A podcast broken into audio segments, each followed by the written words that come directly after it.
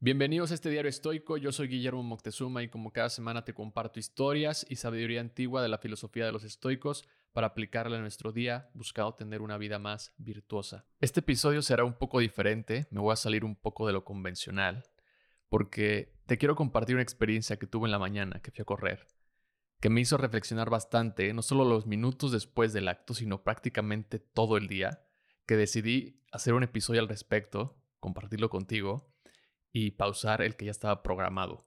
Una de las virtudes principales de los estoicos es la justicia, ser honesto y hacer lo que es correcto. Una de las cuatro virtudes principales de los estoicos que ya hemos hablado aquí en el podcast, y Marco Aurelio hablaba mucho de ese tema en sus meditaciones, para recordarse a sí mismo que nadie piensa nunca que está haciendo un mal. Es decir, en la mente de algunas personas, lo que está haciendo, aunque sea incorrecto, para ellos puede que no lo sea, porque hasta ahí llega su conocimiento. Regresando al momento que te quiero compartir y para organizar un poco el episodio, primero te voy a poner el contexto de lo que pasó meses antes. Normalmente yo suelo correr todos los fines de semana y voy a una zona de aquí en Monterrey. Es una zona muy concurrida por ciclistas y por más corredores. Y desafortunadamente hace dos meses o un mes más o menos, una persona, una ciclista, falleció porque fue arrollada, fue atropellada por una persona que estaba aparentemente en estado de ebriedad. Y no es la primera vez que sucede.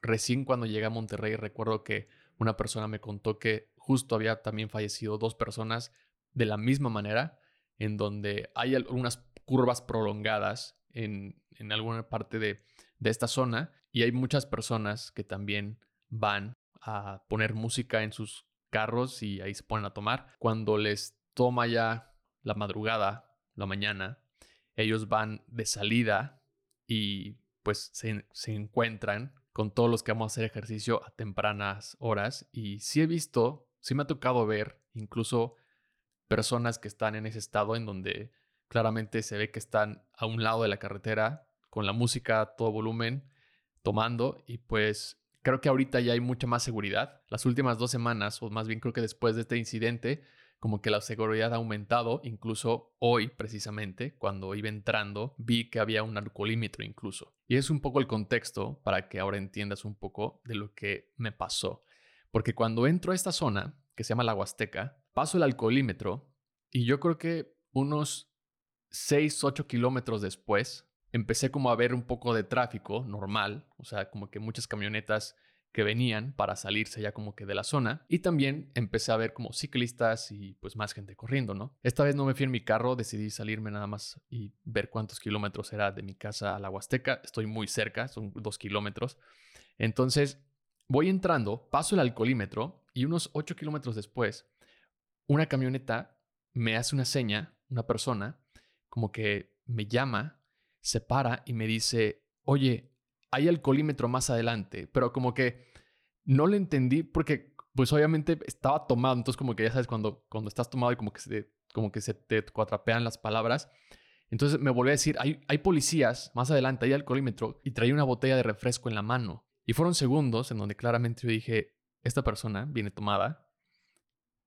Y mi respuesta en automático fue no. Te juro que fueron tres segundos, no más, que mi respuesta fue no, porque en microsegundos mi mente dijo, ahorita, más adelante, a esta persona la van a agarrar. Porque seguramente si le digo sí hay, se hubiera regresado. Entonces le dije que no y se siguió. Lo cual, yo creo que un minuto dos minutos después, como que reflexionando en lo que había pasado, porque obviamente me sacó un poco de onda porque, o sea, por lo que ha pasado recientemente, por la mayor seguridad que supone que hay, porque las personas deben entender que no deben ir a tomar y manejar, independientemente si hay o no una pista y un área especial para los ciclistas, pero me sentí muy mal por la mentira porque a pesar de que también fue como una mentira en busca de la justicia, o sea, en mi mente fue como quiero que arresten a esta persona, no fue la mejor decisión y créeme que me llevó los 20 kilómetros que corrí en la mañana pensarlo, maquinarlo en mi mente qué había pasado por qué, o sea, por qué actué de esa manera. Y lo que voy a hacer con este episodio es que te voy a compartir mi examen estoico, por decirlo de alguna manera.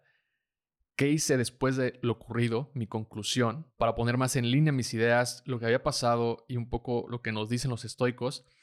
Entonces, en primer lugar, obviamente mi respuesta fue incorrecta, porque la mentira no es parte de una acción virtuosa. Fueron segundos los que pasaron en mi cabeza, que, como te digo, orquestó la idea de hacer justicia de algún modo por mi cuenta, porque en mi mente la relación era la misma. Esta persona seguramente fue la misma, o sea, en teoría, una misma persona en el mismo estado que ocasionó la muerte de esta ciclista hace unos meses. Y por lo tanto, en mi mente, merecía que lo arrestaran. En este caso, mentirle a la persona fue una falta de autocontrol de mi parte, porque cedí a mi emoción y reacción inmediata de querer castigar al conductor debido al contexto. Y además, que soy parte de esa comunidad, porque corro, porque me gusta hacer ejercicio en esa zona, que es muy bonita, me considero parte de esa comunidad, pero este tipo de conducta nos recuerdan los estoicos que nos lleva a tener más acciones impulsivas, que la mayoría de las veces sabemos que no terminan bien. Es decir, esto fue totalmente una acción impulsiva. Y algo que malamente no hacemos es justamente reflexionar, porque parece ser que este tipo de momentos en donde se convierten en acciones impulsivas, se vuelven un poco cíclicas, en ocasiones futuras, automáticamente vas a volver a hacer. Entonces, después de que supe que había hecho mal, o sea, fueron uno, dos minutos yo creo que me sentí muy mal, porque sabía que había hecho algo mal.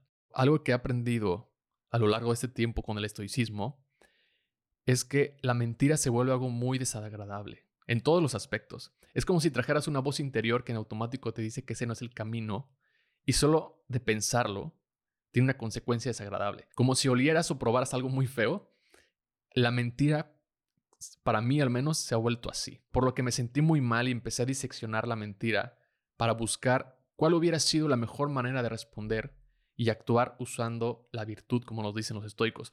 Recordemos que el principio estoico fundamental es distinguir entre lo que está bajo nuestro control y lo que no lo está. No puedes controlar las acciones de otras personas, pero sí puedes controlar tu propia conducta y tus decisiones. En este caso, aún con la mentira, no puedo controlar las acciones futuras de la persona ebria. No puedo controlar que esta persona no vuelva a tomar y vuelva a manejar en ese estado por esta zona. Por lo que la propia mentira en sí no sirve de nada. Y todo lo contrario, te genera un sentimiento de culpa por ser deshonesto como fue en mi caso. Y también no sabía nada del contexto de esa persona y por qué estaba en ese estado. Obviamente no es correcto que maneje borracho, pero en este caso solo asumí y juzgué que lo que estaba haciendo no era correcto y tenía que pagar. Marco Aurelio escribe en sus meditaciones que no causar daño es uno de los principios más importantes. En este caso, mentir para lograr el arresto podría considerarse de mi parte un acto de daño injusto, ya que estaría engañando deliberadamente a esta persona, causándole un daño de alguna forma. Porque si lo llegan a agarrar, lo primero que va a decir es, esta persona le pregunté honestamente si había un alcoholímetro adelante y me dijo que no. Lo demás, si lo arrestan o no, o si es correcto o no, sale sobrando, pero ya le hiciste daño a esa persona. Que por cierto no sé si lo arrestaron o no, porque cuando regresé no estaba su auto. Había otras personas ahí, había tres autos más que, que seguramente pues sí se veían como crudos, entonces me imagino que los habían agarrado, pero esa persona no estaba, entonces no sé, no sé qué pasó. Pero bueno, para ir terminando este episodio, la última idea que agregué a este examen fue el sentido de empatía. Los estoicos nos recomendaban practicar la empatía y la comprensión hacia los demás. En este caso, la base de mi mentira fue un enojo.